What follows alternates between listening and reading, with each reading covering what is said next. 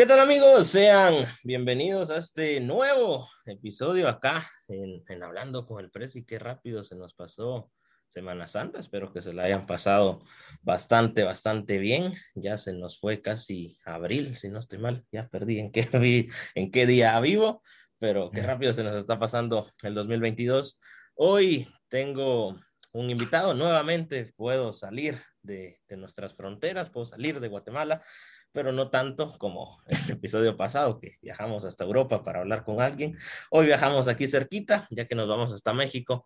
Hoy nos acompaña Daniel García Barajas, él es jugador profesional de frontón. Si recuerdan, a inicios de año, no recuerdo si fue en enero o en febrero, eh, tuvimos también a, a Juan Diego Blas, que es el máximo representante de frontón acá en Guatemala. Hoy tenemos a, a, un mexicano que también es bastante, bastante bueno.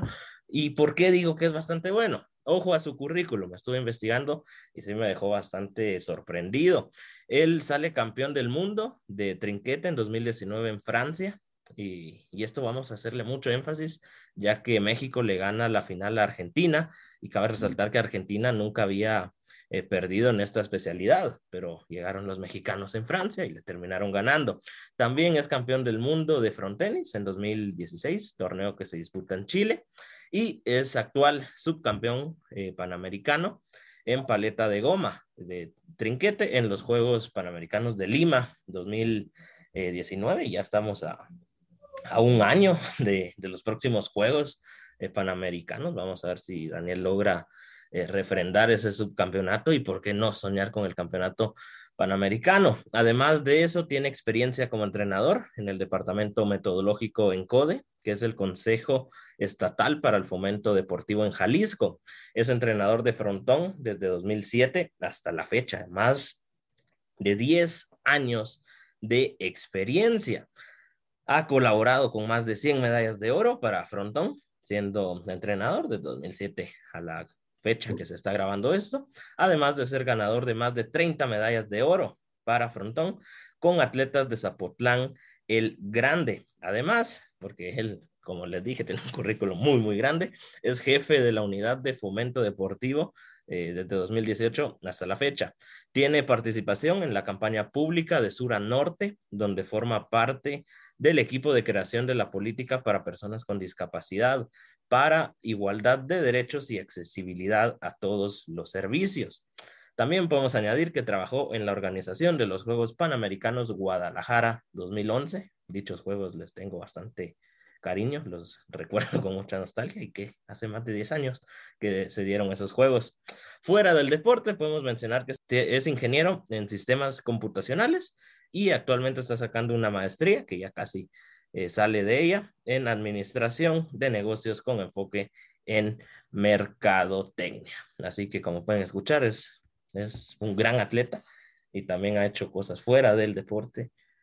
Y, vamos a estar hablando de muchas cosas estoy seguro que se las van a poder eh, aprender, gozar y disfrutar. Así que sin nada más que añadir, los invito a acompañarme en este nuevo episodio, en esta nueva aventura. ¿Qué tal, Daniel? Bienvenido. ¿Cómo te encuentras? Muchas gracias, Josué. Muchas gracias por la presentación tan extensa. La verdad, este, un halago estar aquí contigo, haber compartido ya estando en Guatemala. Para mí, Guatemala, que le tengo mucho aprecio porque, como lo mencionaste a Juan Diego Blas, pues es como para un hermano para mí. Tengo yendo con él desde hace mucho tiempo y pues bueno, la verdad que siempre Guatemala va a ser algo muy especial eh, para mí el estar compartiendo siempre con, con todos ustedes. Gracias por el tiempo. Eh, vamos a comenzar eh, hoy sí a, en el episodio. Pero antes de iniciar, me gustaría que nos contes un poco sobre quién es Daniel García. Ya mencionaste que, que te di casi que todo el currículum, pero ¿qué más podemos saber de Daniel García?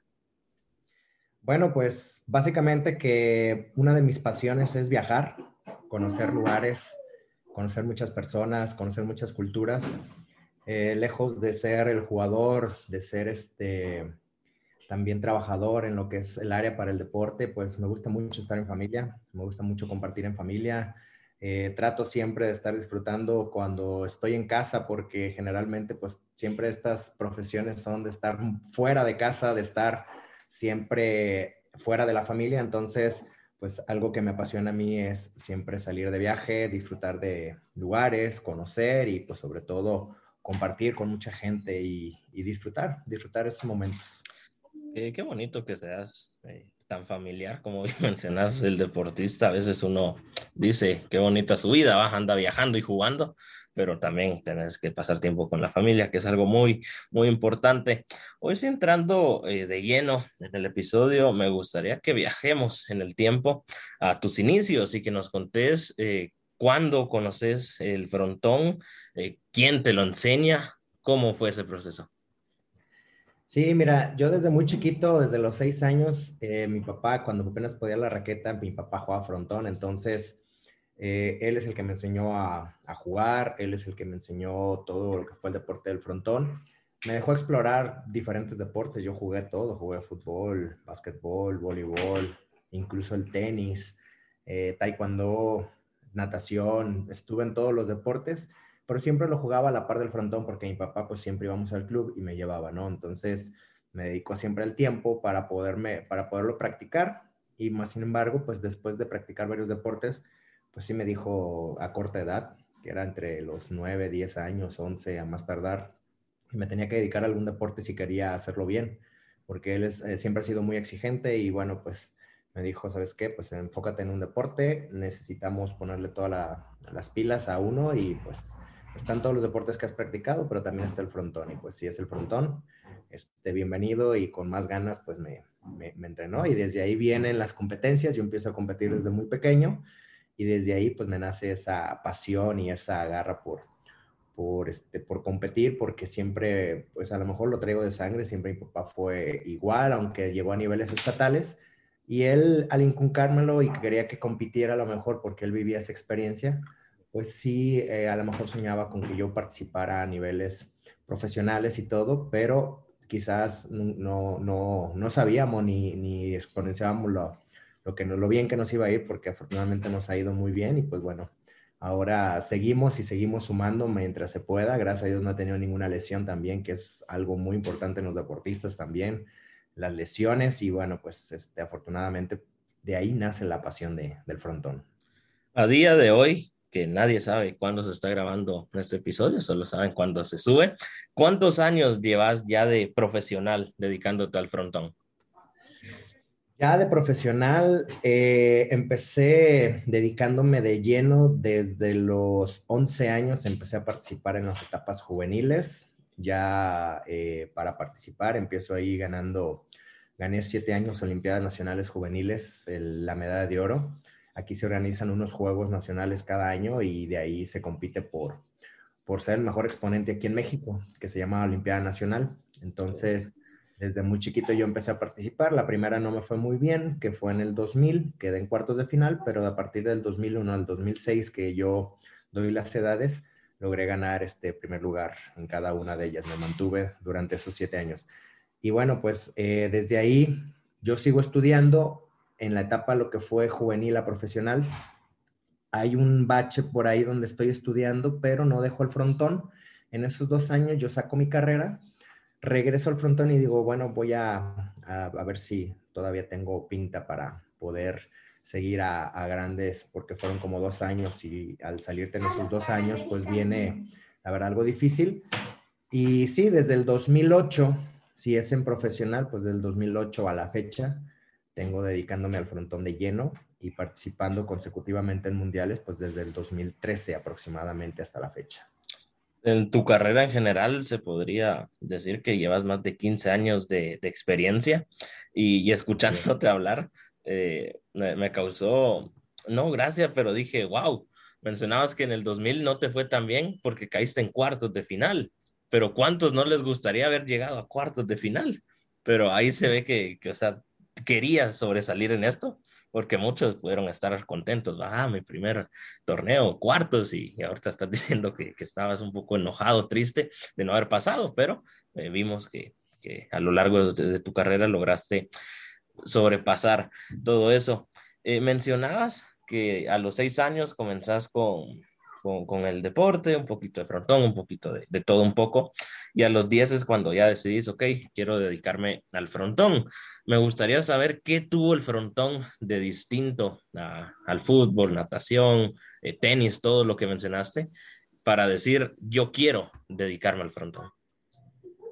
Sí, mira, eh, yo jugaba fútbol, la verdad también fui seleccionado de mi municipio, fui a llegar a etapas estatales, pero yo a la hora de participar también en los torneos me gustaba la dinámica, me gustaba la eh, que sea espectacular el deporte, que a la hora de poder viajar, pues cuando yo conocía a las personas que vinieron, que vinieron a los torneos, pues la forma en que era también más fácil poder salir y poder destacar y que era algo personal también, porque pues conocemos que en el fútbol juegas con un equipo y varios deportes de conjunto, pues juegas en equipo, pero es más difícil destacar y acá eh, pues es personal. Entonces, a la hora de ser personal, pues se convierte también en una responsabilidad propia, ¿no? Para poder vencer, para poder destacar. Entonces, me gustó, probé en los torneos y desde ahí pues viene esa, esa pasión que fue creciendo, donde en mis primeros torneos pues me fue bien también, lo que te digo, eh, quedé entre primero, segundo, tercer lugar voy a la etapa en, en lo que fue los nacionales abiertos, voy a la etapa primera nacional, que tengo que quedé en cuarto, pues sí, quedé en cuarto de 32 estados, pero me quedé con la espinita de, de, poder ganar, de poder estar ahí, de darme cuenta que podía tener el nivel y pues regresando de esos cuartos, pues no descansé un solo día precisamente para poder estar ahí en la, en la cima del deporte y que no era, pues lo, lo, importante como dicen en el deporte, ¿no? no Lo difícil no es llegar la primera vez, sino mantenerte ahí, pues lo logré el primer año, pero de ahí el reto siguió constante y yo me, me retaba y me sigo con, todos los días me reto y el constante reto era, pues, ah, ok, ya estoy ahí, pues ahora hay que mantenernos. Entonces eso, eso ha sido el, uno de los retos más más complicados de, de, la carrera en la etapa juvenil y después pues viene también en la, en la etapa de profesional porque eso fue mucho más difícil, pero este, fuimos ahí logrando, escalando peldaño a peldaño. Bien mencionabas que muchas veces lo, lo difícil no es llegar, ya que, o sea, no cualquiera llega, pero es más fácil llegar que mantenerse y durante tantos años estando en el podio y, mencionabas, y es que esto jamás se me va a olvidar, que, que, te enojaste por caer en cuartos de 32 estados. O sea, se ve, yo, yo, yo quiero mencionar que, que o, sea, nos, o sea, nos conocimos acá en Guatemala, pero, o sea, no interactuamos tanto porque él tenía un torneo y íbamos a estar ahí hablando como amigos, va. Pero eh, se ve que, o se escucha que, que sos bastante competitivo que era seguramente de pequeños de los que hasta se enojaban cuando perdían en, el Nintendo, cosas así, pero eso te ha llevado a donde estás actualmente y eso está bastante, bastante bien y, parece que no te equivocaste en escoger el frontón como deporte y para desarrollarte como profesional. Eh, algo que mencionábamos fuera de, de, micrófonos, fuera de, grabaciones, eh, y, es algo que yo me he dado cuenta a lo largo de, de, todo lo que llevo hablando con deportistas, eh, que muchas veces, y hablo por mí, o sea, no quiero decir que un deportista me lo dijo, sino que hablo por mi círculo de amistades, familiares, etcétera, que a veces uno dice, eh, del deporte no se puede vivir, es muy difícil sobresalir, porque no hay apoyo, las federaciones, los gobiernos no te apoyan, etcétera, etcétera. Pero muchas veces uno habla sin, sin conocer realmente. Y me gustaría que nos contés qué tanto cuesta sobresalir en el deporte en México. Si hay apoyo, eh, ¿crees que se pueda llegar a vivir meramente de, del deporte en México o es algo muy complicado? Ha sido difícil. Yo creo que es un tema a nivel mundial en países eh, de tercer mundo, se podrá decir, porque no es ni en vías de desarrollo ni nada. Entonces, es una pregunta que siempre no la, no la hicieron y me la hicieron a mí precisamente cuando me decían, pues estudia, que el deporte no vas a vivir, que es de tu pasión. Ahora vivo del deporte, ahora es algo que me da de comer, es algo que ha sido parte de mí, ha sido mi vida. ¿Se puede vivir? Es difícil, sí, pero hay que buscarle. Eh, la cultura del deporte aquí en México pues desafortunadamente eh, es muy baja, eh, no se conoce, pero desde los inicios sí fue muy difícil estar tocando puertas, estar solicitando. Mi papá fue el que me estuvo apoyando mucho. Después es en, eh, estar tocando puertas con las empresas, con los amigos, con los conocidos, que te van apoyando poco a poco para poder sobresalir. Sí, como en todo país, a lo mejor, y no me dejarás mentir, hasta que destacas, pues vienen los apoyos, ¿no? Pero mientras te cuesta todo el proceso. No ha cambiado, no es muy diferente aquí en México. Eso sucede.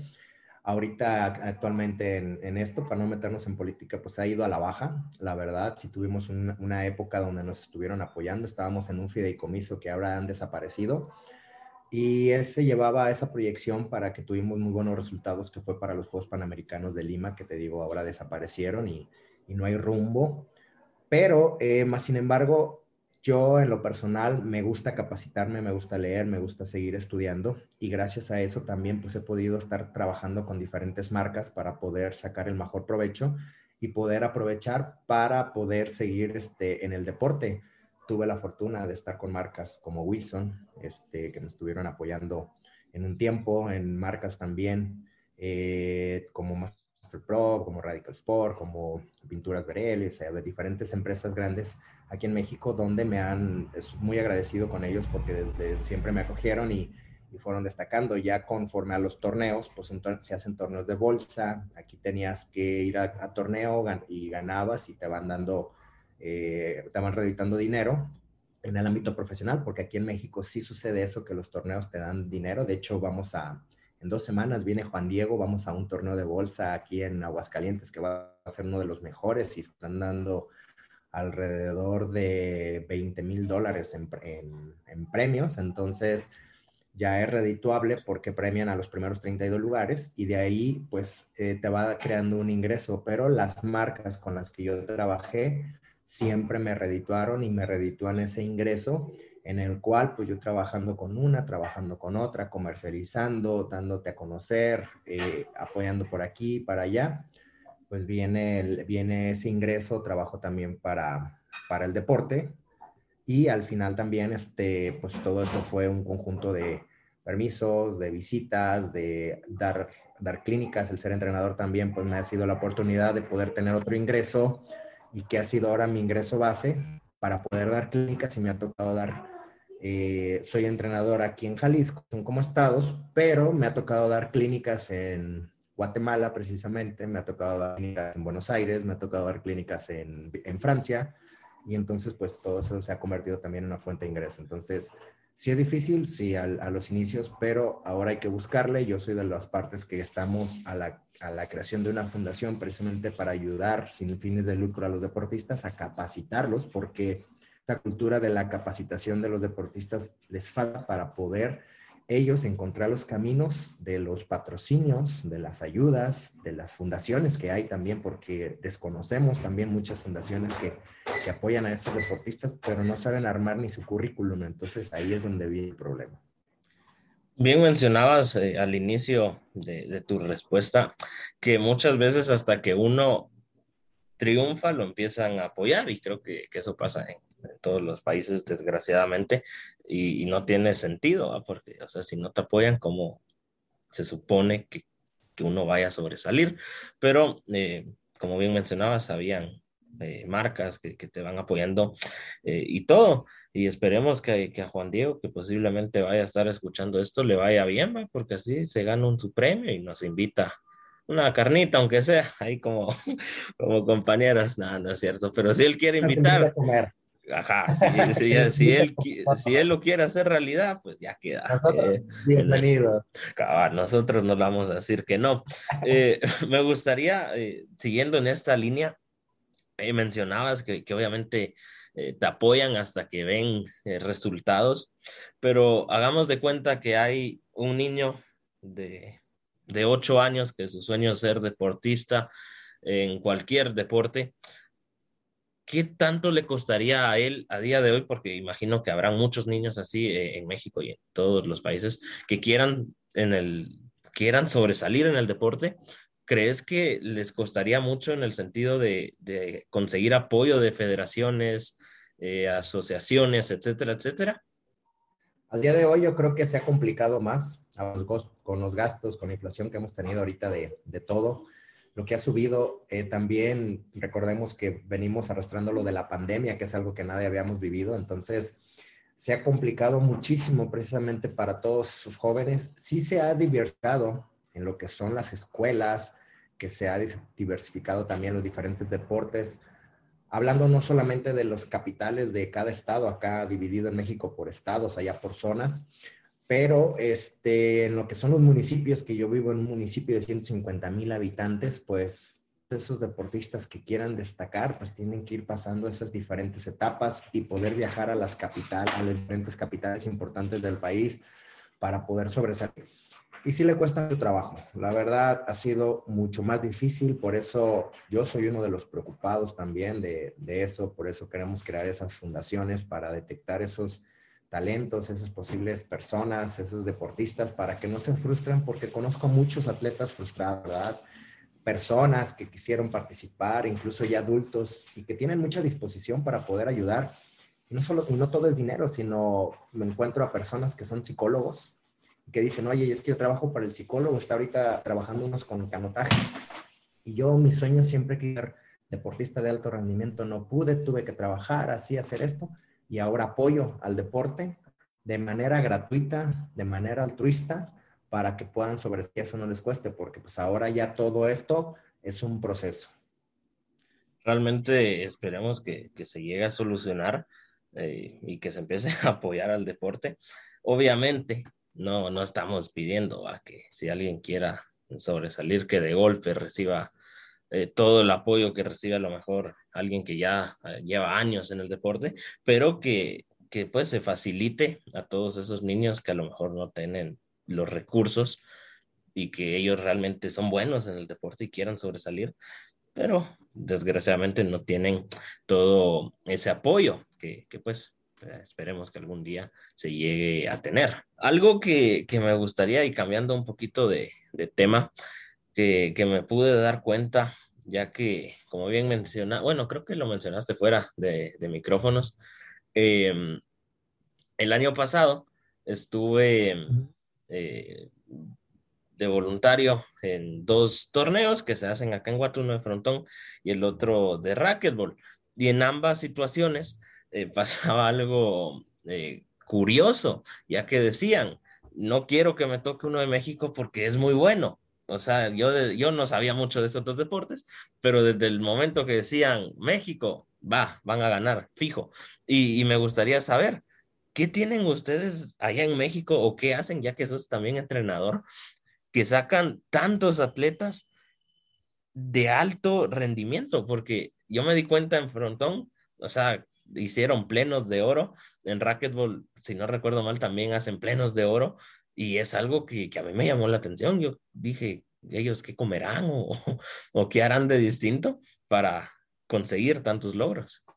Digo, puede ser a lo mejor la, la, la, cantidad de habitantes, competencia y todo lo que podamos tener. Digo, aquí en México, en deportistas, hablando de nivel amateur, se ha tanto a lo mejor el aguante de la, de la no, de lo no apoyo, de, de estar este, poniéndole de, tu bolsa, estar viendo y viajando también, que eso te hace crear, digo, en lo personal yo tenía que estar viajando 200 kilómetros a Guadalajara para poder estar entrenando en una de las capitales. De ahí nos mandaban llamar a México para poder entrenar y si tenemos centros de desarrollo, yo vivo especialmente en Jalisco. Jalisco es, si, si, no uno de los mejores o el mejor, no porque yo trabaje aquí, pero en la Olimpiada Nacional, cada que eh, se desarrollan año con año, los institutos de cada país, que son los 32, 31 países y el Distrito Federal, perdón, 31 estados y el Distrito Federal, tienen por ahí, participan con toda su delegación por las medallas en todos los distintos deportes. Participan 34 deportes y ahí obtienen eh, la mayoría de medallas de oro para poder este, desarrollar. Y de ahí dan un eh, premio al mejor estado. Jalisco lleva 20, años ganándolo consecutivamente, que es algo histórico también aquí en, en México. Y algo importante también es de que a raíz de los Juegos Panamericanos, pues nos dejan esas derramas de instalaciones aquí en Jalisco y es ahora los centros de desarrollo.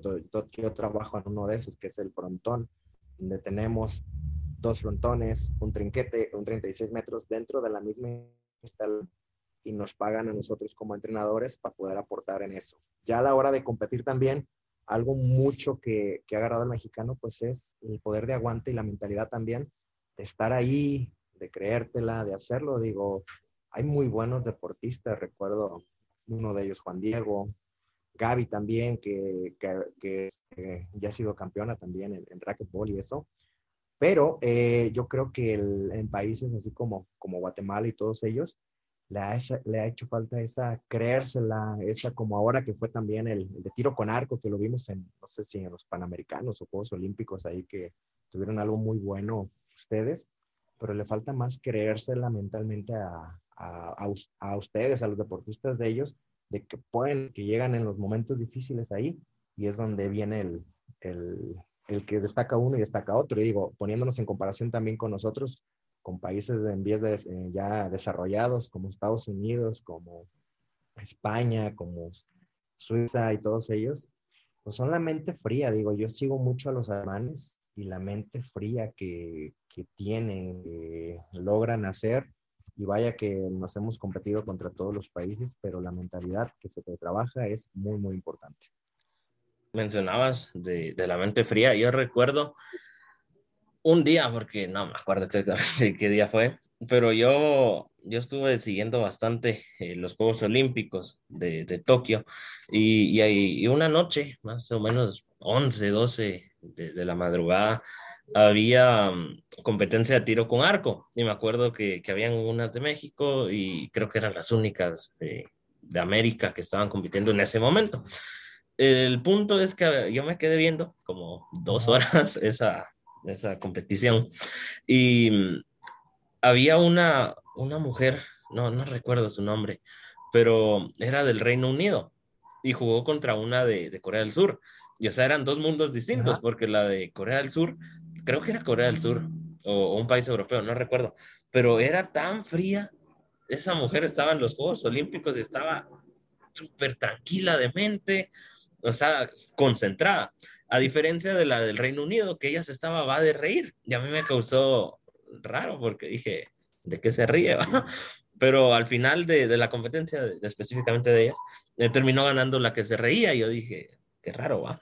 Y, y, pues, o sea, lo quería mencionar porque es, es cierto que, que, pues en otros países sí tienen como que, que hielo en la cabeza ya cuando compiten.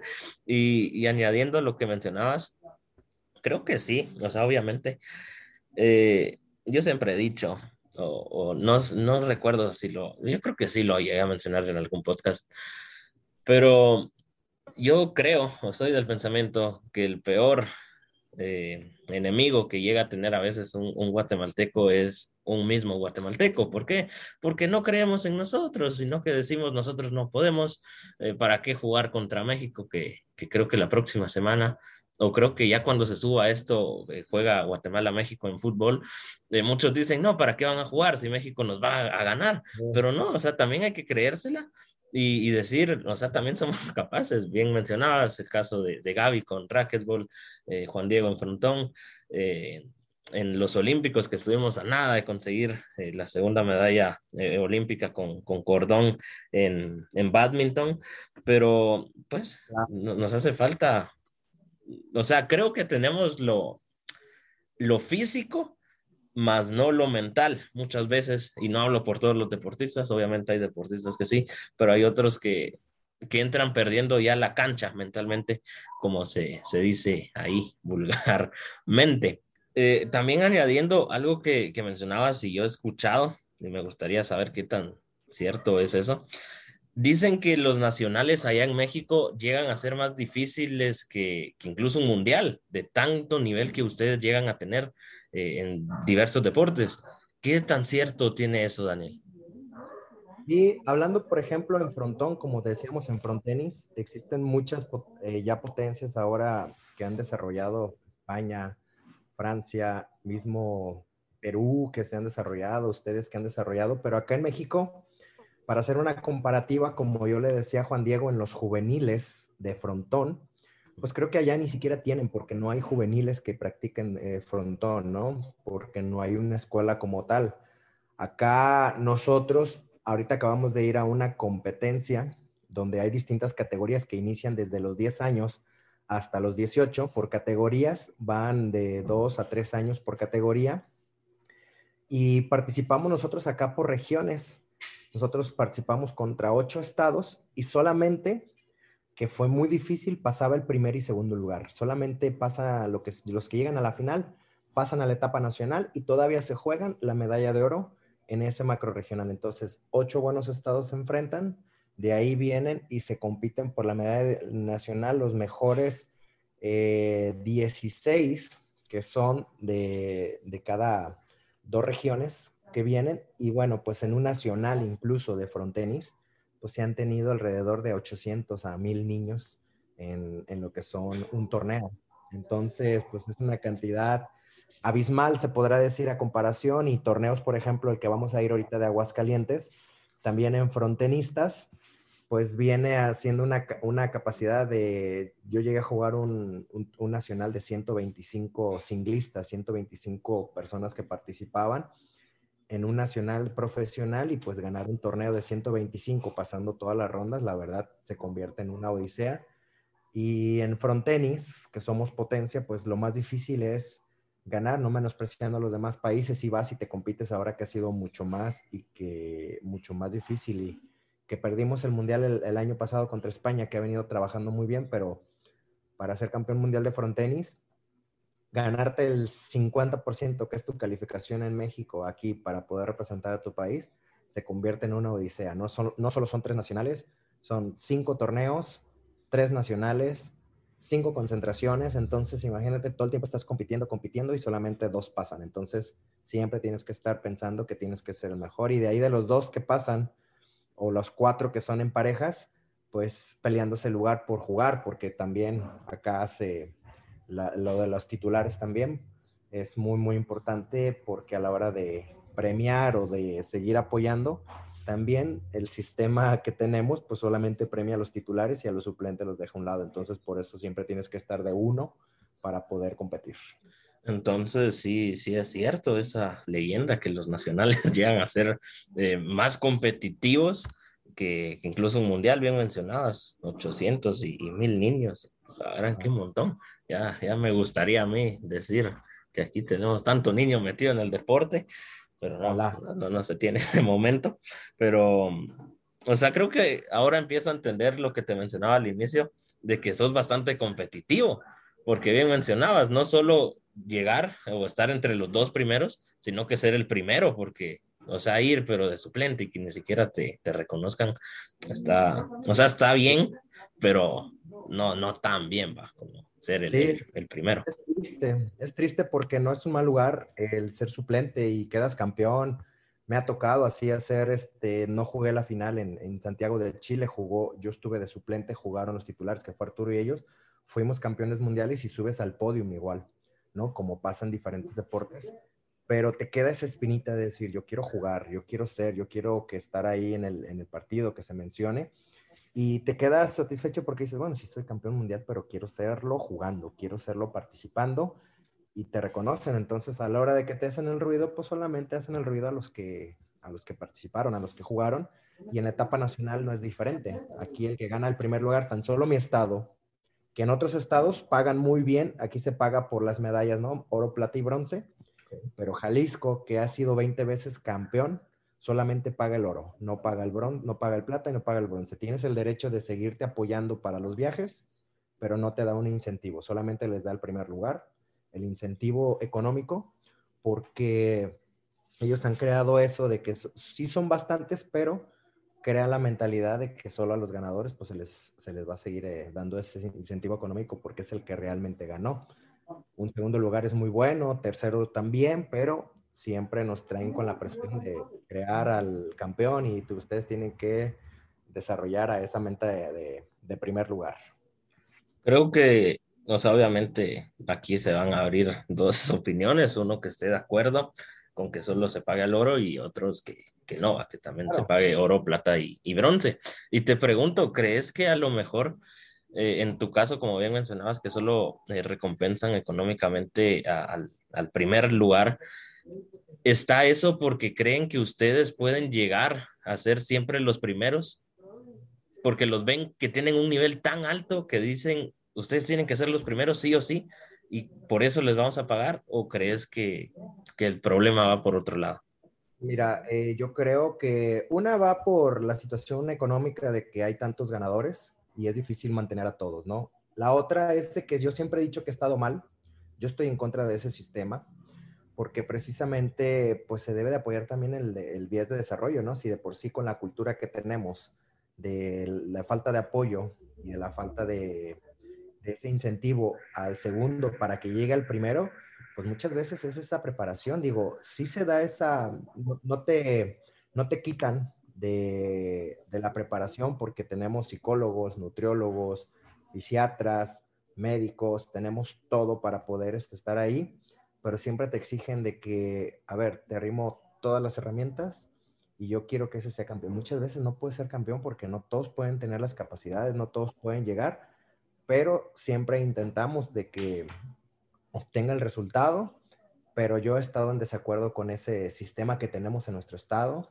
Aquí desafortunadamente se tiene en México ese, ese sistema, no cambia, pero pues al final pues trabajamos por, por ese mismo método que nosotros hemos sugerido el cómo se, se apoye también y se incentive, pero eh, nosotros estamos combinados aquí con los sistemas metodológicos mexicanos, con cubanos. Hay muchos cubanos que nosotros aquí tenemos y que crean sistemas de sistematicidad que ellos eh, lo apropian y que lo adaptan acá y que dicen, nosotros vamos a llegar al resultado sí o sí, si esta vez lo hicimos 20 veces y no nos resultó, pues lo vamos a hacer 30 veces, 40 veces, a que se lo grabe y a que sea perfeccionista. Entonces, está este sistema que pues ha sido como estrés también, ha sido un estrés eh, mental y estrés deportivo para los chavos y que le ha servido, pero pues que al final también a muchos les ha servido esta mentalidad también para sus trabajos, para su vida diaria, el que siempre nunca se conformen, ¿no?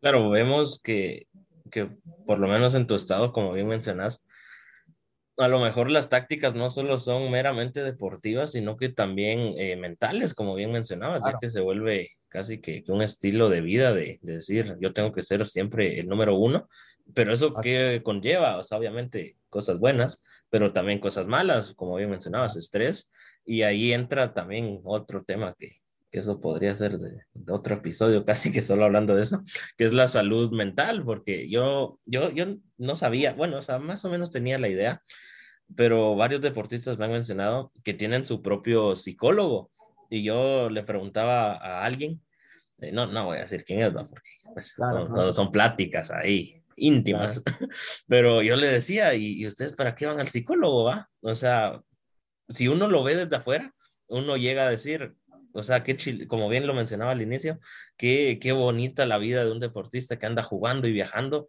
y vive de eso. Pero él me decía, eh, o sea, hay un estrés y me empezaba a explicar un montón de cosas que a veces uno que no está meramente metido como deportista o, informado sobre el deporte, eh, uno desconoce. ¿Por qué? Porque ahí entra otro tema.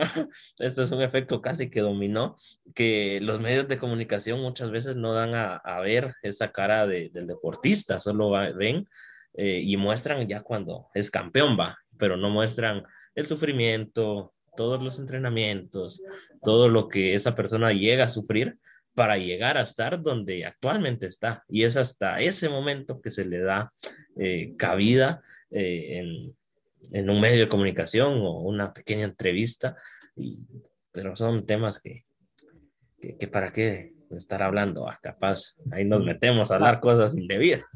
Paso, ¿eh? O sea, y yo te digo que a mí me pasó, yo llegué a jugar sin ganas, era como un robot, jugaba por jugar. Yo tengo consejo desde el 2011 a, a la fecha y este, hasta que logres entender, digo, es un proceso difícil, ha estado pasando. Si sigues el tenis, lo pasó con Osaka, Naomi Osaka, que fue la primera deserción en lo del tenis. Y yo creo que hay muchos deportistas, digo, hay detrás un tema de salud mental donde el estrés se ha convertido tan competitivo y con estándares más altos a la hora de poder llegar al resultado que ese, eh, se ha convertido en un tema prioritario ahorita el, el psicólogo para poder asistir. Yo sigo asistiendo y no por un tema de, de ya sobrepasar, porque he sobrepasado muchas malas rachas, muchos temas de jugar por jugar y no por disfrutarlo, pero ahora por el tema de seguir manteniéndolo, porque la, la mente es un vaivén de, de emociones que muchas veces no logramos controlar y que tenemos, el, cerebro es un músculo que sigue trabajando, entonces es muy importante también el poder tenerlo estable, el poder estar platicando, el poder sacar esos temas que a veces no los puedes sacar con familia o que a veces no te, no te entienden, ¿no? Solamente te va a entender el psicólogo que se especializa en eso porque tú le puedes platicar a lo mejor a algún familiar sobre este tema que me decían, ¿sabes qué? Es que yo necesito ir a entrenar el domingo. Oye, estás loco, el domingo es para descansar, es para convivir, ¿no? Es que en los deportistas no tenemos descanso, entonces se convierte en parte de ella, sea, la parte que no embona y es donde dices, bueno, estaré bien, estaré mal y es donde platicas con tu psicólogo y son como temas ejemplo, ¿no? Que es lo que te digo. Muchas veces eh, uno, que eh, digo uno como la población en general y, seguramente los que están atrás eh, financiando todo, posiblemente no se dan cuenta que los atletas también son personas, sino que los empiezan a exigir y casi que piensan que son máquinas, como bien mencionabas, que llegabas casi que solo se volvía una rutina que ya incluso ni disfrutabas de, tanta presión que está a tus espaldas, ¿no? De decir, no sé si fuese el caso, pero a lo mejor a alguien le dicen, mira, si no sacas X resultado, eh, te quitamos el apoyo y hasta aquí murió tu carrera. Entonces, imagínate qué, qué fuerte va que te digan eso, pero pues son temas que, que pasan y, y, esperemos que, que o sea, también se entienda que, que, son humanos, ¿va? O sea, no hay que exigirles de más. Y, y algo que, que, llama mi atención es que, digamos, ahorita lo estás hablando. ¿Por qué? Porque pues ya lo pasaste, sos eh, una persona madura y todo. Pero ¿qué pasa cuando se le exige a un joven que a lo mejor está comenzando? Él seguramente en su vida se iba a imaginar que el deporte iba a ser esto. ¿va? Él decía, voy a jugar tranquilo, pero o sea, son temas meros complicados, pero que son importantes de tocar, ya que si no uno no los toca, ¿quién los va a tocar? Va? Entonces, eh, esperemos que, que eso cambie tarde o temprano. La verdad que yo con mi experiencia de 15 años de entrenador sigo aprendiendo, cada, cada vez aprendo más de los atletas porque todas las personas son distintas. Y precisamente eso digo, a lo mejor el plus que me ha dado a mí como entrenador, pues ha sido jugador y todas las experiencias que yo he pasado. Entonces, pues me tocan atletas donde reconozco los diferentes patrones que a lo mejor a mí me pasaron y yo por ahí logro entender, digo, tuve un atleta que no desarrollaba y tuve que meterme el por qué no desarrollaba y pues venía una vida detrás que venía arrastrando y que no le permitía desarrollar en los momentos claves, en los momentos de la falta de concentración, eso que venía arrastrando detrás. Entonces ahora trabajamos mucho, sí somos muy exigentes, pero también vemos esa parte humana y podemos entenderlos. Digo, todos los, mis compañeros entrenadores como yo eh, somos jugadores, fuimos jugadores y entenderlas aparte desde jugador es este, también una parte fundamental porque a lo mejor muchos entrenadores que se han formado y que son muy buenos, en todo respeto, no ven esa parte que, de sensaciones que pasa el, atleta y que en el momento más complicado te puede traicionar la mente. Entonces sí es muy, muy importante el también poder ir conociendo esos temas, ir aprendiendo que se va haciendo pues ahora más con las redes sociales, más con todo lo que nos abruma, con todo lo que nos, nos llega en, por medios, por redes sociales, por sistemas digitales ahora que, es, que está globalizado, pues se convierte en un tema más complicado de poderlo neutralizar. Claro, es, son temas, como bien mencionabas, un poco complicados, pero, o sea, está bien lo que mencionabas, el ejemplo que, que dabas, que que yo creo que todos lo deberían de hacer, de todos me refiero a entrenadores, cuerpos técnicos, etcétera, de cuando un deportista ven que no está lo mejor rindiendo lo esperado, eh, sino que indagar, va y decir, ¿por qué? Y, y, ahí estoy seguro que se van a dar cuenta y si se logra cambiar eso, pues enhorabuena y van a venir los resultados, pero si ni siquiera se hace el intento de, de ver qué está pasando, pues jamás se va a poder eh, dar eh, y dar con, con esto que estábamos mencionando. Eh, viendo y hablando de todo esto, me gustaría saber, eh, ya mencionaste, sos entrenador, eh, fuiste jugador o creo que actualmente seguís siendo, ahí tenés las dos en activo. Eh, ¿Sentís presión al ser ejemplo para las futuras generaciones, teniendo en cuenta que también sos entrenador, ¿va? y que te ven y que digan, alarán, Él está, no sé, a lo mejor un día llegas porque te dieron ganas, ¿va? De tomarte una, una tu bebida ahí gaseosa, sin decir marcas, ¿va? Porque nadie nos está patrocinando, pero eh, una tu gaseosa y que ellos digan, ah, la gran, si él se la está tomando, yo también me la voy a tomar, ¿va? Esos pequeños detalles, ¿crees que, que eso se, que sentís presión al ser ejemplo para los héroes del mañana? Mira, eh, la verdad, el ser un deportista que pueda ser ejemplo es una responsabilidad que la tienes que asumir. Muchas de las veces no lo entienden muchos deportistas, muchos entrenadores, como en mi caso, yo, llegué, yo he sido jefe de entrenadores. Y esos tipos de comportamientos, pues lejos de ser una presión, se convierte en una, como digo, una responsabilidad que tienes que asumir y que tienes que vivir con ella. Claro, como decimos, nosotros somos humanos, me encanta a mí la fiesta, me encanta, por ejemplo, divertirme, pero tengo muy claro el qué es lo que me afecta, qué es lo que debo hacer, qué es lo que no debo hacer y cómo comportarme, porque como tú sabes, si puedes hacer 15 acciones buenas, pero haces una mala, esa te la van a recordar toda la vida, con esa vas a vivir, esa es la que te va a marcar, entonces creo que hasta el momento he logrado eh, estabilizar esa parte, digo, todos estamos expuestos a todo, y pues como entrenador siempre he tratado de, tener esa postura, de dar el ejemplo, pues tan es así que somos de, horarios, de métodos, y pues si lo cito yo a las 7 de la mañana a desayunar, yo soy el primero que tengo que estar ahí, porque no puedo poner yo un horario si no doy yo el ejemplo, ¿verdad?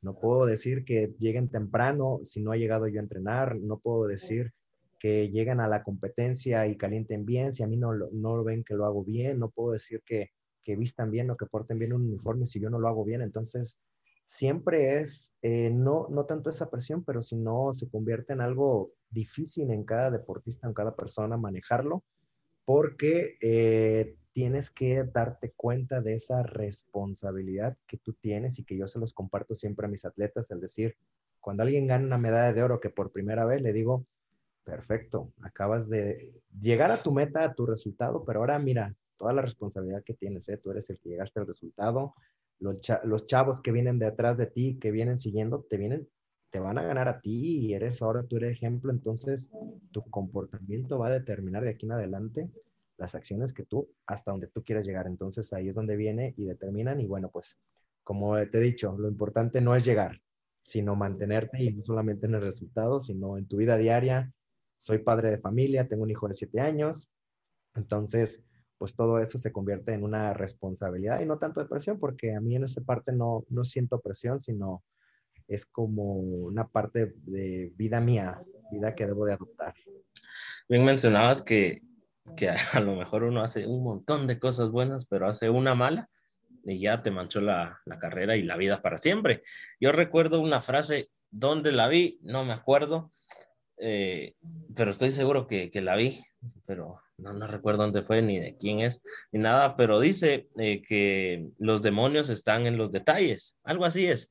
Y tener razón, el claro ejemplo, eso de, jóvenes, vamos a desayunar a las 7 y yo llego 7 y 5 y que alguien diga, ah, la gran, el profe cita a las 7 y yo vengo y vino 5 minutos tarde, eh, habla mucho de después el profesionalismo eh, y todo que, que, uno llega a tener, pero como bien mencionabas, y más siendo eh, campeón del mundo, jugador y ahora entrenador, eh, tenés que tenerlo muy claro y por lo que se te escuchaba, eh, de momento lo estás logrando y, pues esperemos que, lo sigas haciendo así muchos años más.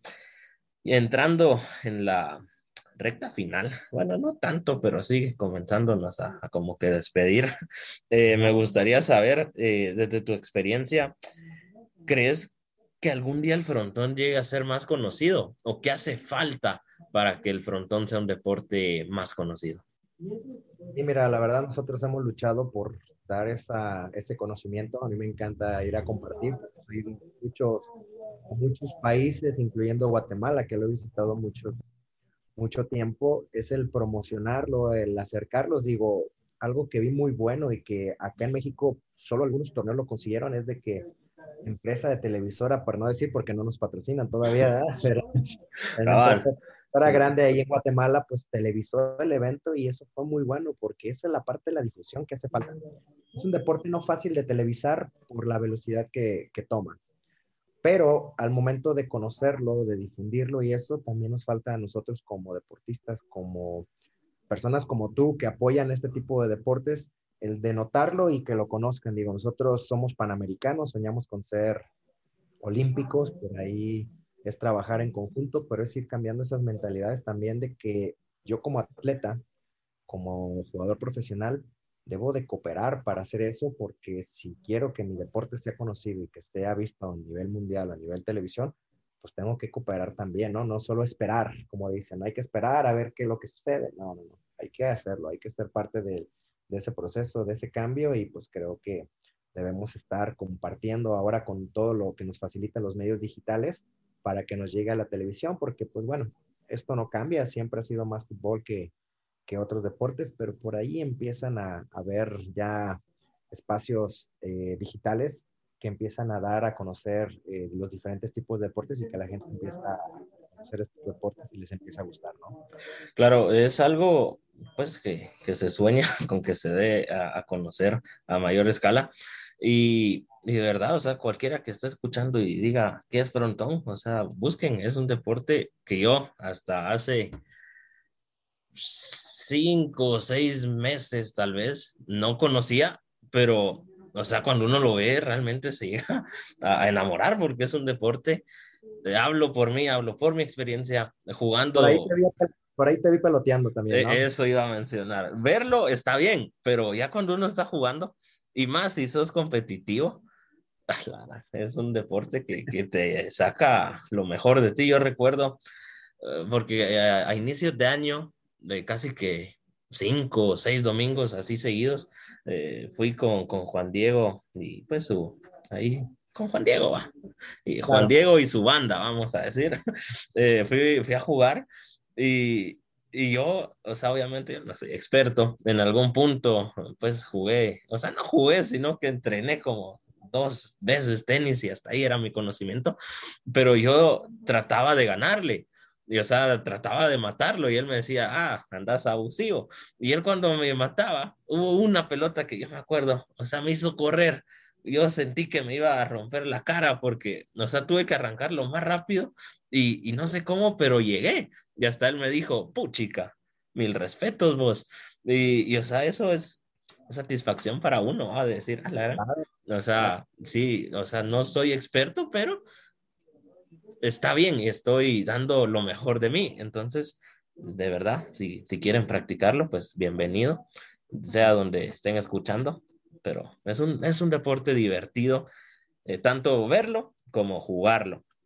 Pues sí, entrando un poquito en la recta final, eh, te pregunto para cerrar, si y te voy a dejar el tiempo para que eh, escucharte, ¿qué recuerdos te trae el campeonato de Francia 2019 donde le ganan a Argentina, que hasta donde tengo entendido, Argentina nunca había perdido eh, en esa especialidad y llega a México y, les gana? ¿Qué, ¿Qué, recuerdos te trae ese torneo?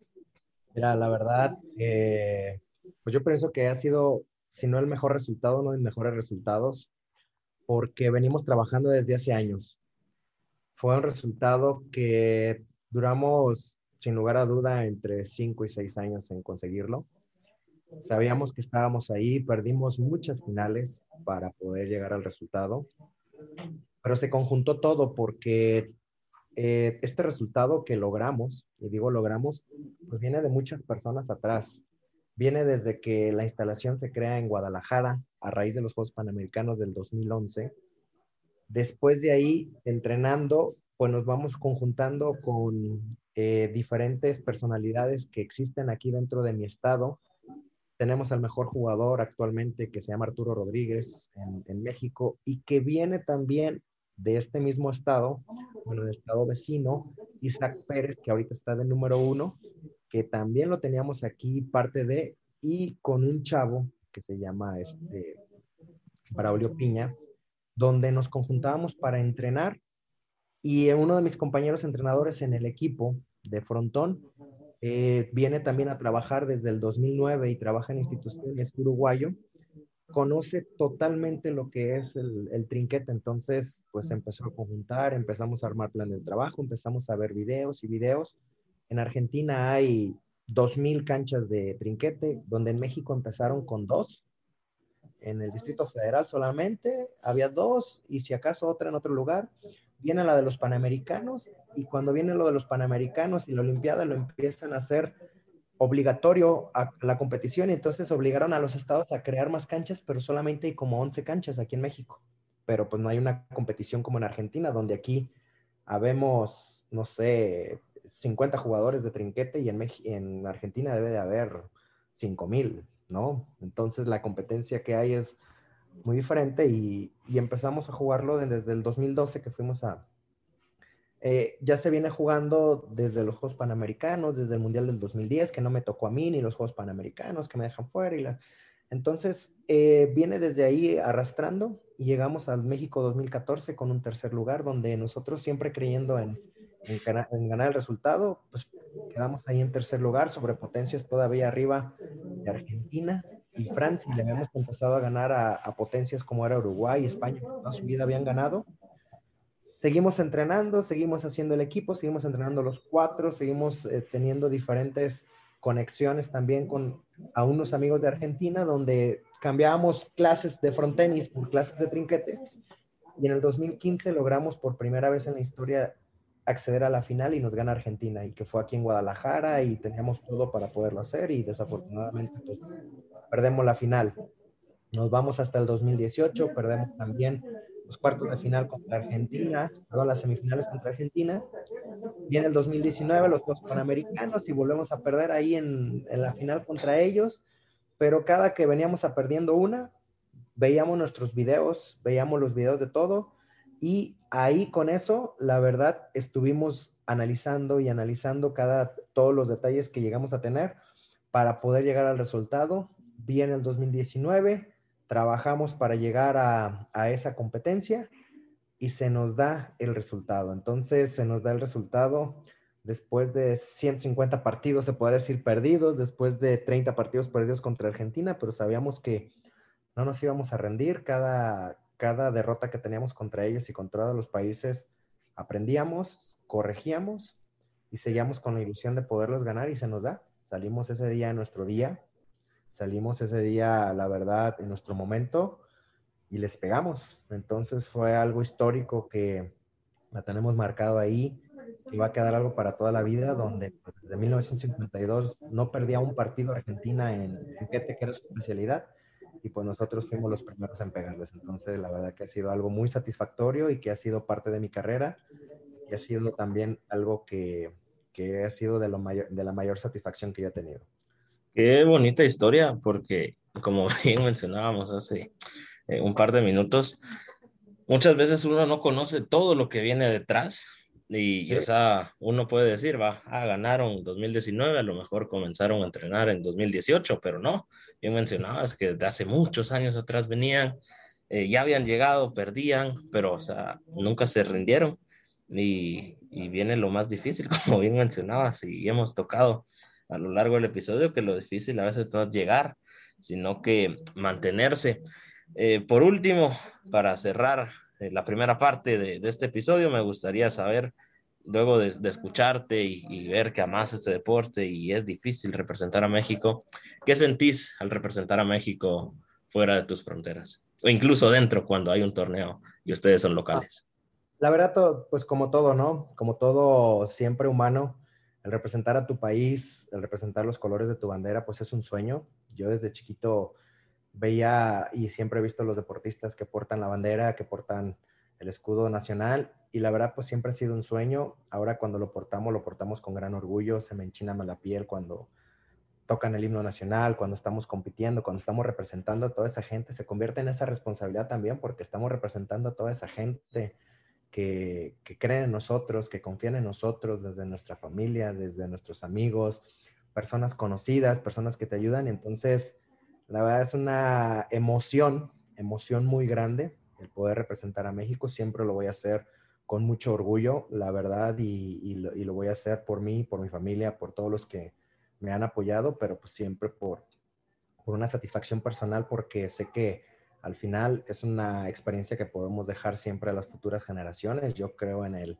en el cambio que podemos hacer y que podemos generar en esas generaciones que habrán sido más difíciles, pero pues si creemos en esos iconos que podemos ser parte del cambio, pues será muy bueno, ¿no? Totalmente de acuerdo, yo lo, lo menciono cada vez que hago esta pregunta. Eh, yo soy de la opinión que no hay mayor eh, satisfacción o incluso reto que representar eh, a tu país fuera de, de tu país, ¿no? Independientemente sea dentro del deporte o, fuera, o sea, fuera del deporte, alguien que diga, ah, ese doctor que es buenísimo y es de, de Guatemala, o, o ese, ese actor que, que, acaba de ganar un montón es mexicano, cosas así, es una satisfacción increíble. Y a veces hay personas que no llegan a dimensionar lo que significa eh, tener eh, una prenda que diga eh, el nombre de tu país, ¿no? Pero son cosas que, que hay que ir inculcando y los que ya lo están haciendo, que lo sigan haciendo dignamente como lo han hecho y ese es tu caso. Hoy sí, estamos eh, llegando a, la segunda etapa del episodio. Y aquí es donde más me la gozo, te voy a hacer, solo porque ando de buenas, venimos de Semana Santa, venimos de un parón. Em, te voy a hacer seis preguntas. No, cinco, cinco o seis. Voy a ver, depende sobre la marcha. Y te voy a dar eh, la oportunidad que me hagas mínimo una y máximo eh, cinco preguntas. Nadie me ha hecho cinco, siempre está la esperanza, pero eh, te voy a dar eh, el tiempo para que, que, me preguntes. Me tienes que responder lo primero que se te pase por la mente. Ok. y lo, lo, más breve y corto posible, porque si no se, se extiende demasiado. ¿Estás listo para mis preguntas? Dale, adelante. Primera pregunta. Si tuvieras que resumir la experiencia de, los Juegos Panamericanos de Guadalajara 2011, ¿con qué tres palabras lo definirías? Con tres palabras que definiría, eh, un gran aprendizaje. Ok. Siguiente pregunta, ¿cuál es tu comida favorita de México? Mi comida favorita de México pues, son los tacos, sin lugar a duda. Esa nunca falla. si, tuvieras Que, si tuvieras que quedarte con uno de estos tres cantantes y su música, ¿cuál sería? ¿Vicente Fernández, Juan Gabriel o Luis Miguel? Ay, es una, es una muy buena pregunta. ¿eh? Eh, yo creo que Juan Gabriel. Ok, Juanga tiene buena música, lo reconozco. Yo soy, yo soy más de Mickey, lo reconozco también, pero... a mí me gusta más Juan Gabriel porque Juan Gabriel fue compositor y fue compositor de mucha, de mucha música para diferentes artistas. Algo que no es Luis Miguel. O sea, Luis Miguel canta muy bien, eh, tiene muchas eh, interpretaciones, pero la personalidad que, que, tuvo Juan Gabriel, lejos de Vicente Fernández, Vicente Fernández también fue muy bueno, pero al final eh, se, creó solamente en un género que fue ranchero y que tiene otra historia. Y para mí Juan Gabriel creo que ha sido una de las partes importantes de, México, tanto en la creación de cultura como de la cultura de la música como compositoras. Buena respuesta. Siguiente pregunta. Yo estuve indagando eh, un poco eh, sobre tu persona y me enteré por ahí que te gusta actualmente el fútbol, ¿no? El fútbol español, digamos. Si tuvieras que decir tu equipo favorito de España, ¿cuál sería? De España, el Barcelona.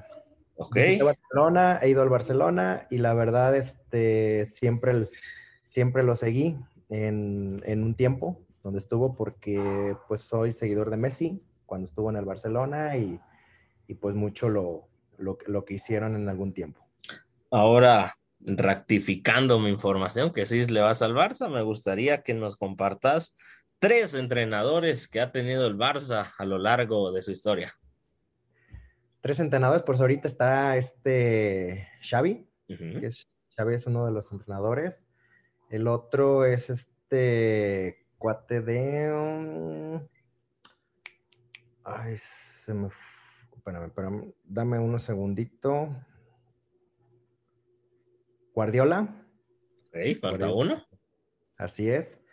Y el, el otro entrenador, te voy a mencionar nada más esos dos para no mentirte, porque fue en la temporada de Guardiola cuando yo vi al, más al Barcelona. Ese Barça que enamoró a todo mundo con su fútbol impecable. Eh, siguiente pregunta. Esta te la adelanté, pero no te dije cuál. Daniel, ¿cuál es la capital de Honduras? De Honduras, Tegucigalpa. Ok, muy buena respuesta, ni la pensaste. Muy, muy bien. Y por último, ¿cuál es tu sueño frustrado? Mi sueño frustrado.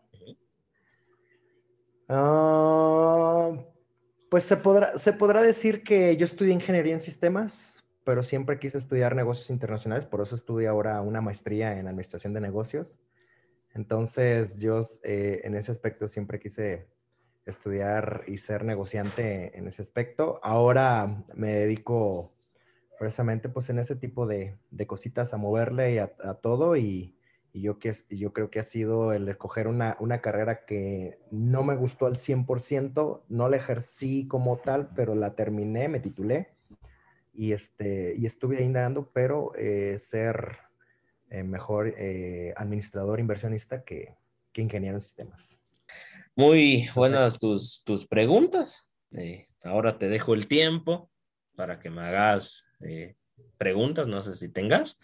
En el caso que no tengas, pues nos despedimos. en el caso que sí tengas, te claro que sí. A mí me gusta también saber de las personas con las que converso y la primera pregunta, ¿cuál ha sido el mayor desafío y hablando en el tema periodístico que has tenido en tu carrera a la hora de poder transmitir, por ejemplo, la información o cuál ha sido la mayor adaptación que has tenido en, algún deporte o en algún deporte específico o algo, porque a lo mejor no todos este, aceptan el, la ayuda, la colaboración o algo que digas, ay, aquí me fue mal, me fue difícil eh, adaptarme o conocerlo o algo. ¿Hablando del podcast o hablando fuera del podcast en, fuera. Fuera. Uy, pues esa pregunta sí estuvo complicada, mira.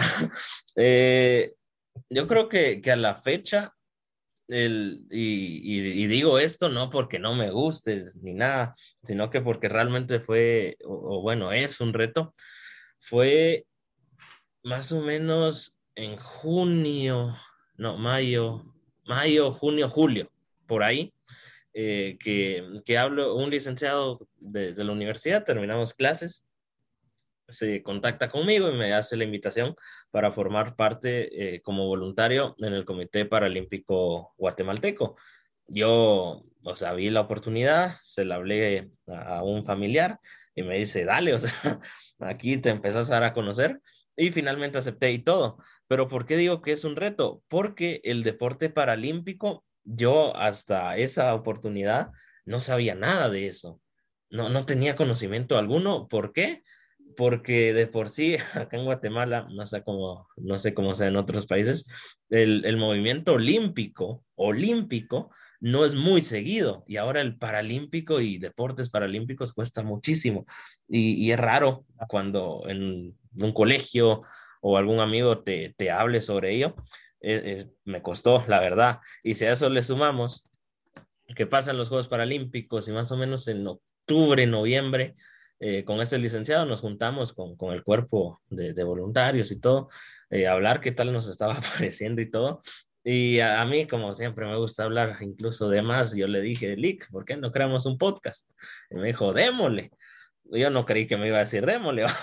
Yo lo dije por no quedarme callado. Y me dijo, démosle. Y, y me costó porque, digamos, eh, hablando, o, o, bueno, no me preguntaste de acá, pero a lo mejor no sé si lo vas a preguntar, pero digamos acá hay deportes que, que no conozco mucho, pero pues es más fácil conocerlos que deportes eh, paralímpicos. Estuve hablando con varios atletas, con varios eh, jueces y, o sea, también el, el, la manera en la que hablo, porque a lo mejor yo digo algo que está fuera del lugar y, y claro. cuando lo escuche me diga, no hombre, ¿usted qué dijo? Eso no se puede decir ha sido lo que más me ha costado. A la fecha no me, no me han regañado, todo ha ido bien, pero si tuviera que decir algo es eso. Y también otra cosa que, que varios periodistas, bueno, de hecho el episodio pasado eh, tuvimos, pues tuve aquí a, a una periodista que es de España y llegamos a la conclusión que cuesta mucho, ya que hoy en día cualquiera puede ser periodista, ¿no? O cualquiera puede agarrar un teléfono, subir la información y, y ya, pero no, o sea, sí son temas complicados, pero si tuviera que quedarme con dos puntuales, serían con esos dos que te mencioné. Muy bueno, muy bueno. Y la verdad el tema del, de las personas, este, bueno, en el movimiento con temas de personas con algún tipo de discapacidad, si de por sí la cultura del deporte, que es este, muy desconocida, pues menos, ¿no? Los, los temas con personas con discapacidad, pues más. Entonces sí es algo difícil a lo mejor para todo mundo, no solamente para ustedes, pero ustedes que transmiten esta información, yo creo que ha sido un desafío. La otra, hablando del tema mental, el tema que ha sido muy polémico y que como tú comentas en el tema de los pseudo periodistas en este caso, que hay muchos, eh, ¿cómo consideras que pudiera ser alguna recomendación a todos estos eh, personas que quieren llevar la información, pero que de repente, lejos de llevarla, por ganar alguna fama o por conocimiento, malinforman, ¿no? Malinforman a los medios y que, eh, ¿cómo, tú lo manejas? ¿Cómo lo podrías recomendar a todos eh, periodistas que muchas de las veces por informar dañan a, la imagen de algo sin ser verídico o sin tener un trasfondo de, de la información, ¿no? Que es algo que tú pudieras recomendar o pudieras hacer.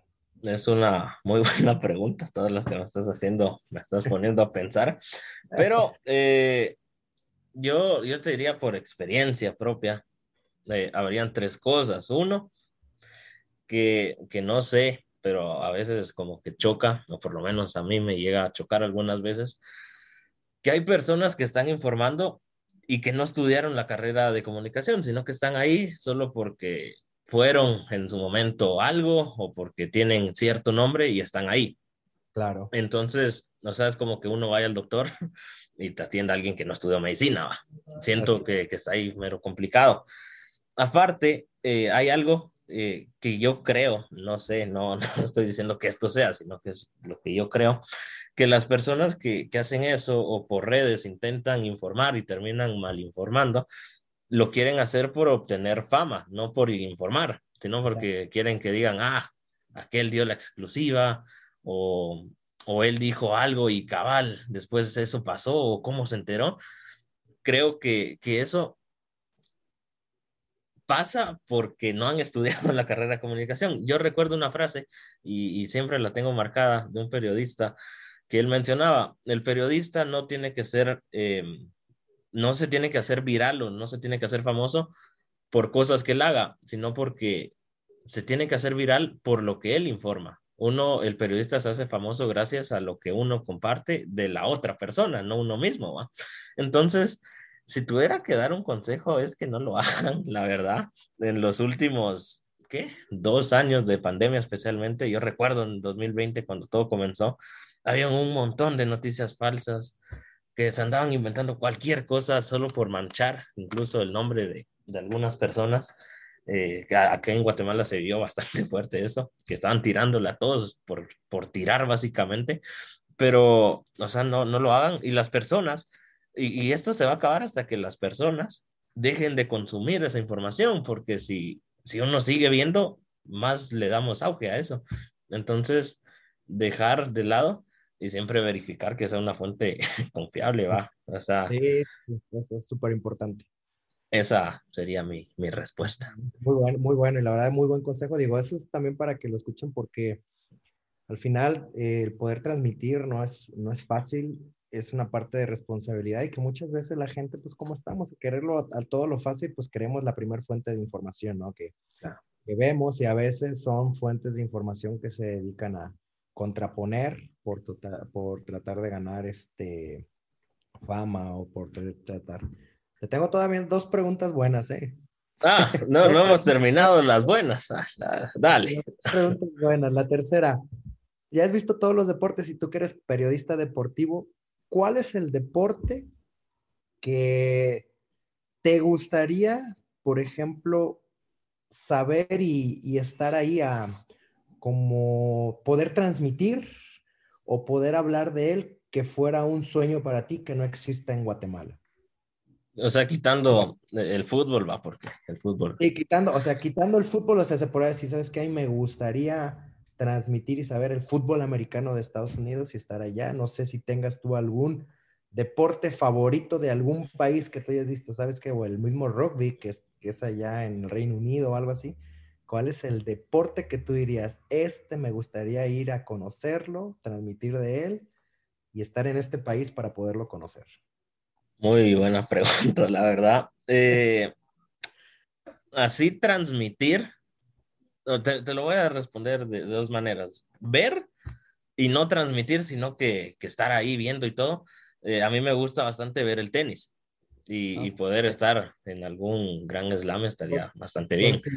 Yo fui a Nueva York al gran slam. El... De, Estados Unidos, ok.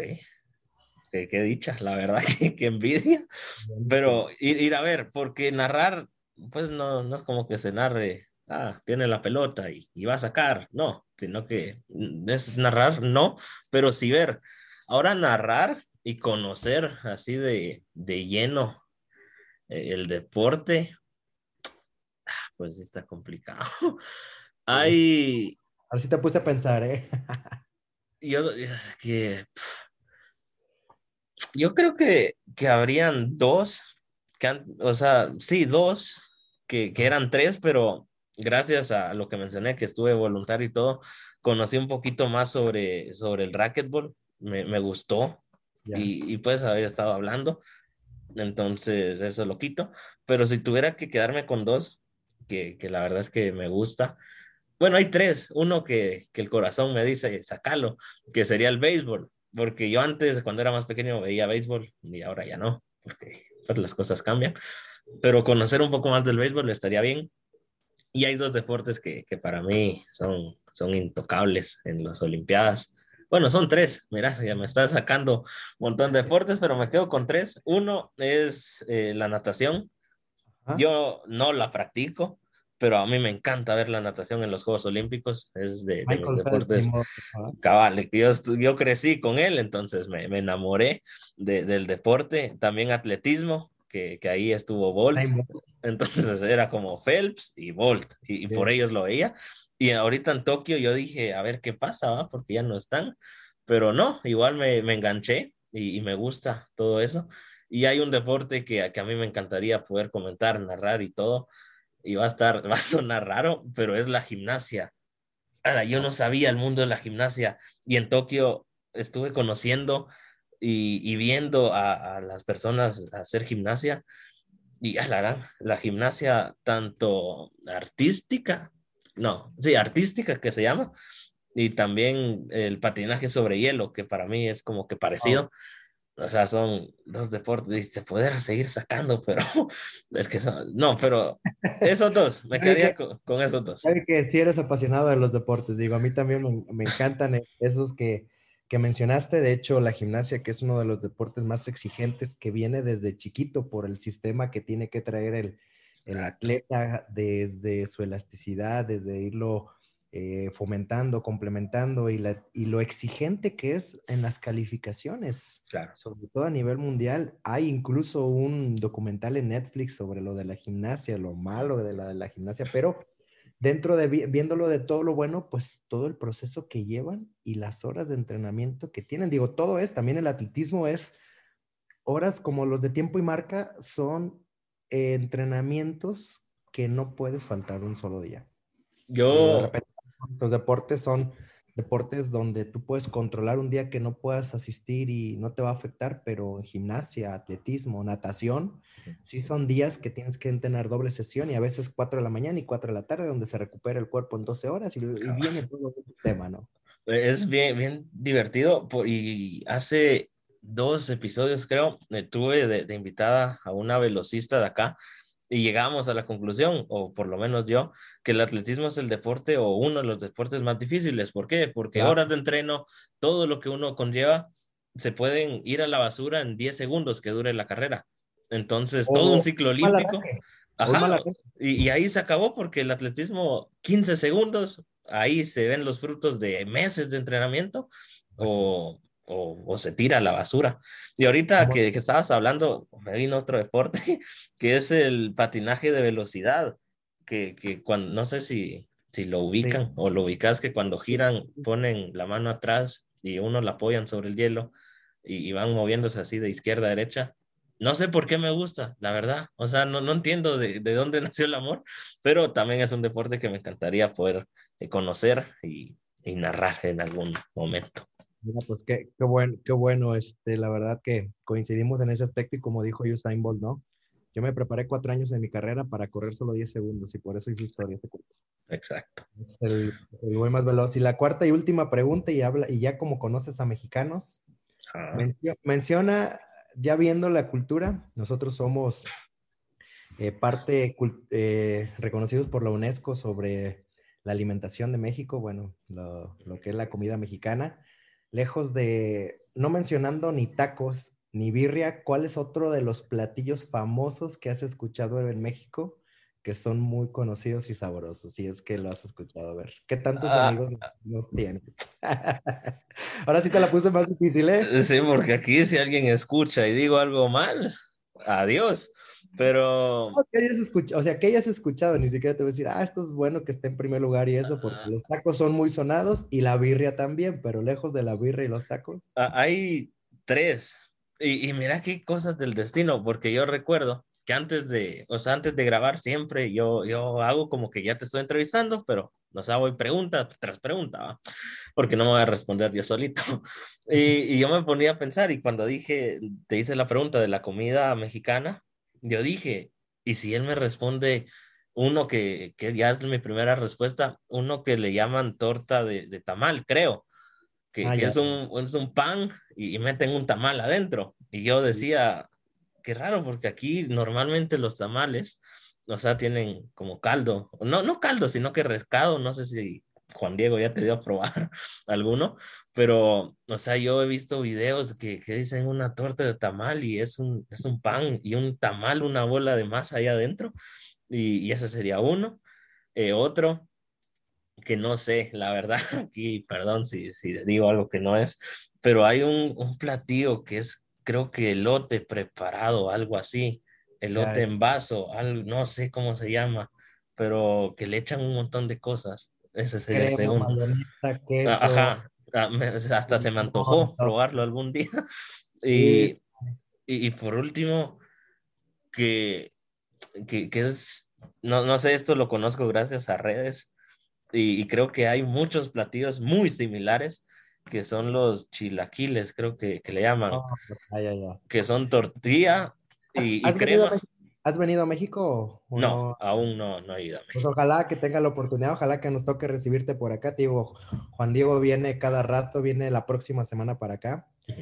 Mencionaste los chilaquiles que son muy comunes y que la gente les gusta mucho. Sí, es algo muy común en México y es algo de lo más rico. El elote también es algo que se vende mucho. Se rebana el elote, viene en un platillo. Los preparan de manera diferente dependiendo de los estados, pero generalmente se prepara con crema de vaca, eh, algún picante que le puedan poner, le ponen también mayonesa, le ponen queso, a veces le ponen incluso hasta los mismos tostitos, que acá los crean, es unas papas fritas con chile, y les ponen ahí para poderlo revolver.